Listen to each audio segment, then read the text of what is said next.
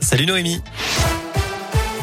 Salut Cyril, salut à tous. Le point sur le trafic pour commencer. Soyez prudents hein, sur les routes de la région à cause du givre et du brouillard givrant qui ont causé pas mal d'accidents ce matin partout en Auvergne-Rhône-Alpes, notamment dans la Loire. Un carambolage ce matin. 17 voitures et un poids lourd sont entrés en collision sur la nationale 82 à Balbini.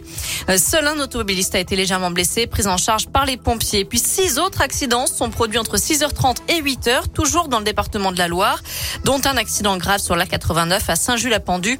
Une femme de 27 ans a dû être désincarcérée et transportée en urgence absolue à l'hôpital.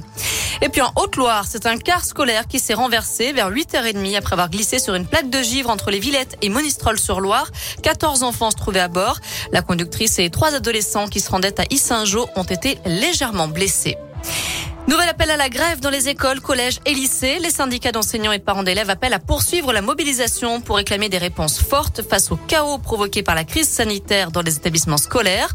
Quelques jours après les annonces du ministre Jean-Michel Blanquer, les enseignants sont toujours dans l'attente de mesures concrètes. Pour la rentrée prochaine, l'Académie de Lyon a fait le point ce matin. Il y aura un nouveau collège à Villeurbanne. Des enseignants seront recrutés aussi, 90 équivalents temps plein en élémentaire. Même chose pour le second degré. À noter également l'ouverture de 170 places supplémentaires en CAP et au brevet professionnel.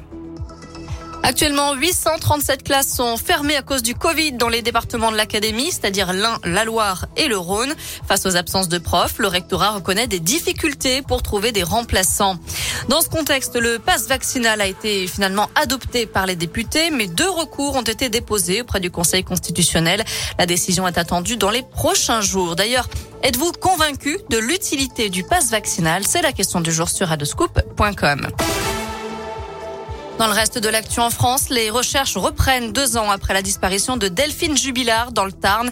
Une vaste campagne de fouilles a été lancée aujourd'hui par les militaires spécialisés à Cagnac-les-Mines, là où vivait l'infirmière. Des véhicules de gendarmerie ont été aperçus près d'une ferme passée au feu il y a quelques mois.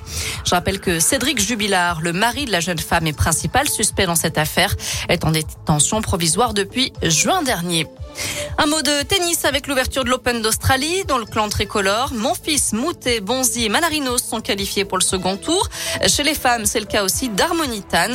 En revanche, c'est terminé pour Lucas Pouille, Christina Mladenovic et Fiona Ferro, mais aussi Diane Paris. Euh, du côté des favoris, Raphaël Nadal et Ashley Barty se sont qualifiés. Voilà pour l'essentiel de l'actu. On jette un œil à la météo pour cet après-midi. Je vous le disais, encore pas mal de brouillard givrant sur l'ensemble de la région. Les nuages ne se lèveront pas a priori. Sauf peut-être dans le département de l'Ain. On pourrait avoir quelques éclaircies en fin de journée. Les températures sont comprises entre 1 et 4 degrés pour les maximales. Merci Noémie.